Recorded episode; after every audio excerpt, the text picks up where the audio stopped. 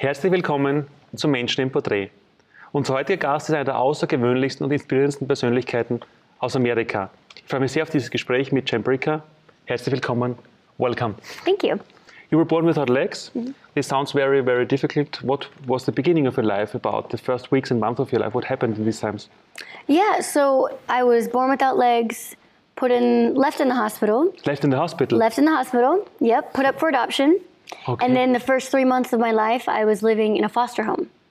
And so it's interesting because it sounds, I mean, that sounds like a really rough, what some would say, um, bad way or ugly way, or, or man, someone born in those circumstances uh, for sure is destined to have, you know, a really hard life or mm-hmm. nothing great of course can come from that you know mm-hmm. because so just when you hear those those sentences it, it's like poof it's like a hit in the face mm-hmm. you know? And i can thankfully say that that's just none of that's true you know that everything got turned around and flipped upside down and never was perfect of course but my parents you know were always wanting a baby girl my mom always wanted a baby girl and she had three boys and she couldn't have kids anymore Your adopted family. my adopted family, mm-hmm. yeah. Which is, of course, I say my mom, Of right? co- of course, Yeah. of course, yes. And so she always wanted a baby girl, always felt like she was supposed to have four kids, and but then she had three boys, and then she couldn't have kids anymore, right? So, but she didn't, you know, she didn't give up with faith and praying and believing, and Mm-hmm. for for ten years. I mean, this wasn't like a month or a year. This was a long time, Mm-hmm. and so because she just knew. She knew in, in her bones. And one day she heard about a baby girl that was born without legs, put up for adoption, and it was like a light bulb went off. And she was just kind of like, oh, it, that's her, you know? And and that was it. She just knew that, that sh- they were supposed to get me and mm. never even seeing a picture of me. Wow. Never Okay. seeing a picture Okay. through the whole process. And then, you know, kind of talk to my dad about it, and he gets a couple words out, and they're all in it, calling the social worker. And long story short, they got me against all odds. I mean, they had never adopted, they had Wow. never fostered, they knew nothing about basically anything that they should have known about. And it was really miracles, like one miracle after another. And I don't say that lightly, um, that they got me, you know, against all of the odds against them. So, and then they just, you know, raised me with this. They were just the parents that were supposed to raise me. I mean, period. Because they weren't the most educated, they weren't the most scholarly, they didn't have the most money. They, they were just totally regular people mm-hmm. that were totally extraordinary on the mm-hmm. inside. But very special, I think. What what was so special about them? Yeah, very. Their heart, their their character, their determination, their consistency, how they led by example. Mm-hmm. That was powerful because you can say their their thing with me was uh, don't say can't, never say can't. Take can't out of your vocabulary, right? And so, but it's beyond just a saying. Because if it's just anybody can say that, anyone can say that. Mm. But not everybody will live that. And mm. that was the difference. Mm. So I saw them living these things. Like they said, you know, you were born like this for a reason. God doesn't make mistakes, and there's purpose in you not having legs. And so you, of course, again, anyone can say that, or you can say that to make someone feel better or cope with the situation, whatever. But they believed it, Wow. and it was consistent through and through my entire life Wow. in every action they did, and Wow. that is powerful. You raised up in, in this very special family. Mm. Can you remember when you first felt your passion for gymnastics? Yeah, I felt uh, it's almost like as long as I can remember, very young, like five, six years old. Okay, wow. Yeah, watching it on TV, loved it, you know, and I thought, "Ah, of course I can do that.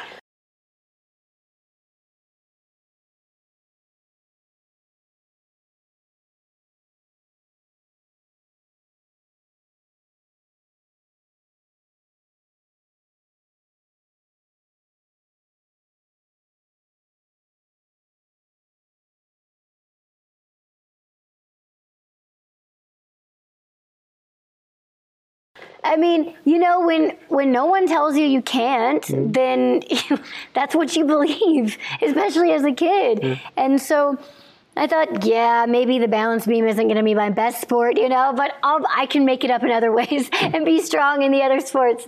And that's just how my mind was thinking.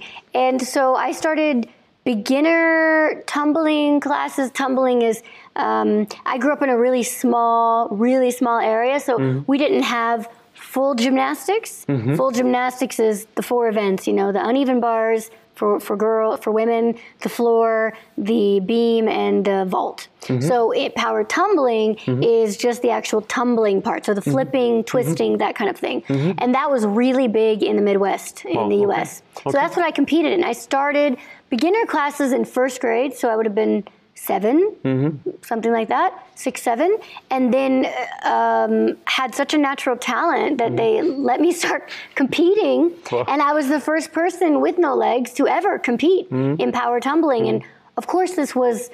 Uh, there was no special division for people with no legs. Mm-hmm. this is not in existence. So it was with everybody else, just regular sports. Yeah. Uh, when you first told um, your family and your friends that you that are going to do this kind of sport, mm-hmm. how did they react? Well, this was, I had already been doing uh, volleyball, softball, basketball, of course, with everybody else, you know, mm-hmm. and I was just a natural athlete. So I was really good in all these sports. Mm-hmm. And of course, there were, there were things, there were challenges I had to I had to learn to do things differently, of mm-hmm. course. Mm-hmm. You know, I wasn't on the net, the net at the volleyball. You know, mm-hmm. I was very short, so mm-hmm. I I had to play to my strengths and mm-hmm. then learn how to do certain things a little bit differently mm-hmm. in each sport. But I never wanted anyone to give me special treatment or make anything easier or make any exceptions. I wanted to be good because I was good. Period. And so I don't think people were that surprised who knew me that I was then going and doing tumbling, you know? I my parents weren't that surprised. You know, people just who knew me, mm-hmm. I was always like, boom, mm-hmm. always so kind of full of, I don't know, fire, I guess, mm-hmm. and personality, always a social butterfly, mm. wanting to know what's going on, you know, in people's lives, and nothing's changed. And so I don't think people who knew me were really that surprised. Mm. People who didn't know me, they were the ones surprised. when you started um, with competing and with training um, in gymnastics, mm. what was the biggest challenge for you? Mm, I would say my, I was my biggest challenge. Just I was so hard on myself. Mm. if I didn't learn something immediately, hmm. I was so frustrated, and I, I thought, oh, I'm not good, and why can't I learn this so quick? And it's like my coaches were great because it was like Jen and my family also give yourself a break, take it easy. I mean, you just literally started trying. Calm down. It's fine, you know. And and then also, um, I'd say one of the biggest things I remember was as I was advancing in levels, mm-hmm. there was a point where a place where I came to a point that if I wanted to advance, I had to do certain skills, each skill had a level of difficulty, mm-hmm. which means you got higher points. And mm-hmm. that's what everybody wanted. Mm-hmm. Well, I couldn't get a certain height mm-hmm. because this was, you know, they were really heavy springs, the mm-hmm. floor mm-hmm. that we competed on. So when you have legs, first of all, you're already taller, mm. right? So when you just jump, you mm. can you're already higher. Mm. Then when you land and you hit it with technique, you can go much higher. Mm-hmm. So I was limited, of course, because of just the element of being smaller, mm. not having legs, and so I could still flip, I could still twist and get high for my body, but to to go up to the level that I should have been advancing to. Uh, there would have had to have been certain exceptions made. Mm. So I had to make the choice do I advance and have exceptions made, or do I stay where I'm at and have no exceptions made? Mm. And ultimately, I decided to stay at the level because I didn't want there to be any like one ounce of a reason for someone to say, well, she won because, mm. you know, it, I couldn't deal with that. That was mm. like, yeah. So I would say that was one of my biggest challenges. Yeah. But you did start to compete with able-bodied yeah athletes. always i never competed in a sport that was for uh, disabled people mm-hmm. it was you know my mindset as a kid well first of all i didn't even i didn't know anybody mm-hmm. else who was mm-hmm. disabled i didn't know mm-hmm. anybody until i mm-hmm. was an adult so i and i didn't even think i was one you mm-hmm. know i was like nah not me that's different. You know, I it's not how I identified because it's also not how anybody treated me Mm. at home, at school, mm. A- and I think a lot of it is just every one of us. We are a lot more responsible for how other people treat us than we think. Mm. And what I mean by that is like, you know, if I would have been going around living life, feeling sorry for myself, being totally insecure, you know, like, oh, what? Are you just looking at me because I don't have legs? Something, you know, weird like that. Mm-hmm. It would automatically make the other person feel ooh, on guard, mm. uncomfortable, mm. uneasy, whatever. But you know, I it was never. Thankfully, I had the freedom for it not to be this mm. huge weight. It was never. I, I there was there was no weight. I loved who I was. I loved that I was little. I thought it was cute, you know, and like I had no problem. So it gave other people then freedom to also not have a problem. Right? So I, that was a really interesting lesson I've learned so far, and it's it's interesting. And when you started to compete, what was your first big success by heart? Or in your heart? In my heart, um, hmm, I said, wow, yeah, I did um, I won state champion one year in my division. Okay. So everyone, you competed in different levels and different divisions, you know. So when you got awards, you would get awards, of course, in your division with the people you were competing with. And so that was like, of course, that felt really, really good. Being a state champion was awesome.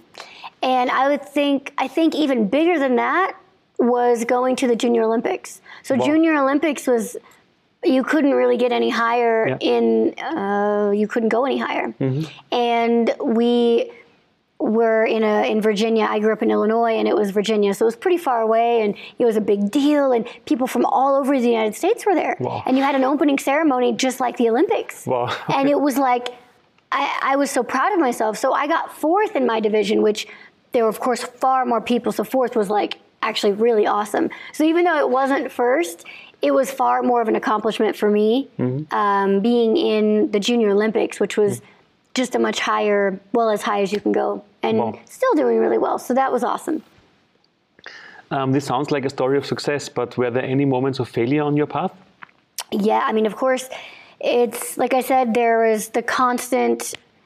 Just I trained a lot, of course, and there was I was so hard on myself, and that was like I was my biggest enemy. You know, it was like literally my worst problem was me, and and I remember I bruised my my tailbone mm-hmm. at the you know from hitting because of course it's it's different. Mm-hmm. And I was out for a long time. I had to sit on that, you know, those pillows. We call them donut pillows. I don't mm-hmm. know what you call them, but the circle pillows with the hole in the middle. And I had to sit on that for months because it was. And I thought, man, am I ever going to be able to tumble again? And you know, there were just there were there were of course setbacks and, and failures and things as a kid, and many more as I got older. yeah. But how did you keep your strength to carry on? Yeah. Well, for me, um, my faith was always the biggest part from uh, as long as I can remember. I mean, I I guess you could say it started with my parents pouring into me about faith and believing in God and believing that I was born on purpose, not by accident. Mm-hmm. But then as I got older, it started to become personal and it was mm-hmm. my own. It wasn't just because my parents said that or mm-hmm. it sounded good, you know, or whatever. I started seeing that to be true. And I was like, wow, this is really, that's actually real. You know, being born like this was for a reason. And I started seeing it like tangibly, seeing mm-hmm. that and how it was reaching people. I didn't even, I wasn't trying, I wasn't asking at all, especially mm. as a kid. I was actually so annoyed. I was on TV so much. And mm. people were always, you know, because no one was doing what I was doing, of course, with no mm-hmm. legs. And I didn't, I was so far, like, not even getting it you know and yet i was being used to reach i was started out hundreds then thousands and then millions of people as i mm-hmm. got older and it was like wow this is this is so incredible to see that that there is purpose through that and big purpose in that When continuing your career, what was your first idol? Was there a I would say when I was younger, uh, with with uh, competing, I when I started watching gymnastics, like I said before, I saw this girl. She was a gymnast on TV. She was competing for the U.S. team, but I knew that her like her blood was Romanian. Her family was from mm-hmm. Romania, mm-hmm. and I thought we looked so much alike. Her name was mm-hmm. Dominique Moceanu and I just related with her. You know, I well, I thought we looked alike, which was cool. And I knew my parents had told me from the adoption papers that my uh, biological family was from Romania. And I thought, oh my gosh, like, so I was totally relating with her, you know, on TV. And we looked so much alike. We're both Romanian, you know, backgrounds, and, and we both were doing the same sport, you know, I, I loved it. So she was the person that I really just connected with. Yeah, more than anybody. Wow. Yeah. Um, on your way of success, what was your the, your biggest success um, in power tumbling? In power tumbling was yeah definitely what I said the junior Olympic state Okay. championship that Okay. was as a kid, and in that sport was definitely those two moments I would say for me as a kid yeah Your amazing story is spread all over the world. Um, in newspapers and um, in news shows in over 100 countries worldwide. yeah Um, you are doing a lot of your work together with your husband. Mm-hmm. Um, maybe you can talk about a little bit about you. You married a few months ago. yep yeah Um, um, about him and you and your your work and message together. Yeah, definitely. Um, so I had been, I've been a s- professional acrobat and aerialist and um, speaker for about 11 years now, traveling all around the world. And six months ago in July, on July 12th, I got married, and my husband is actually from Austria. And all, you know, and everything now makes sense, right? but, uh, and we met actually while I was speaking at an event Okay. in Austria. Yeah, he bought my book in German, and the rest is history. Actually, the rest is a really awesome story, but we're not here all day. But um, and so since we got married, so July twelfth. One week later, we were in the Philippines on our honeymoon slash mission trip. More of a mission trip than a more work than a honeymoon, but we wanted it that way, you know. And we um, we actually prayed about it, and we we said, you know, we don't want to go just where we want to go, just to be laying on an island and doing nothing. I mean, we would get bored for after a couple mm. days. So we prayed about it, you know, and we another long crazy story, but we ended up realizing that the Philippines is where we were being led to go. And mm-hmm. neither of us had been there, which is cool. So mm-hmm. somewhere neither of us had been, and we got connected to this missionary pastor who was American, living in the Philippines for like 16 years, mm-hmm. and we traveled all over for three and a half, three three and a half weeks, all over schools, Wow. universities, churches, radio, television, Wow. the biggest the radios and morning TV shows. we were going everywhere. Speaking together, sometimes in front of 10,000, sometimes in front of yeah, 100, 150, and everything in between. Kids, students, uh, the whole, you know, kind of average public, whatever. And so that was the beginning of our marriage. And since then, we've been all over Austria, all over Germany, all over uh, Hungary, and the US, everywhere. And so, um, so we're both speaking together. And now, just very recently, we started uh, performing together. So he Wow. plays professional trombone and uh, also sings, and I do aerial performing. Wow. And that goes together quite beautifully in a very unique way and exciting for us because it's it. We couldn't have planned something like that. It's just so fascinating how that's all going together, and that's it's just like full speed. We're so busy, Wow. twenty four seven. It's you know, and we're he's going to become uh, get a green card and live in the U.S. And so while we're waiting on the green card, we're over here on this side of the world. And you know, you think, oh well, it's good to just kind of be together and wait it out, but no, it's we've been put to work, and it's been amazing. So it's been a really really fascinating story and i think it's just kind of the beginning well And Yeah. this story together um, started with your book. Um, Yeah. the, the title is Everything is Possible. Um, you told me it's published in 11, 11 languages, so far yeah M- maybe millions of sold copies worldwide. Worldwide. Um, german and english in English and German. Yep. Um, can you tell us a little bit about the book and the message of the book? yeah so the book is from zero to the adoption to my family to my faith to performing from competing traveling around the world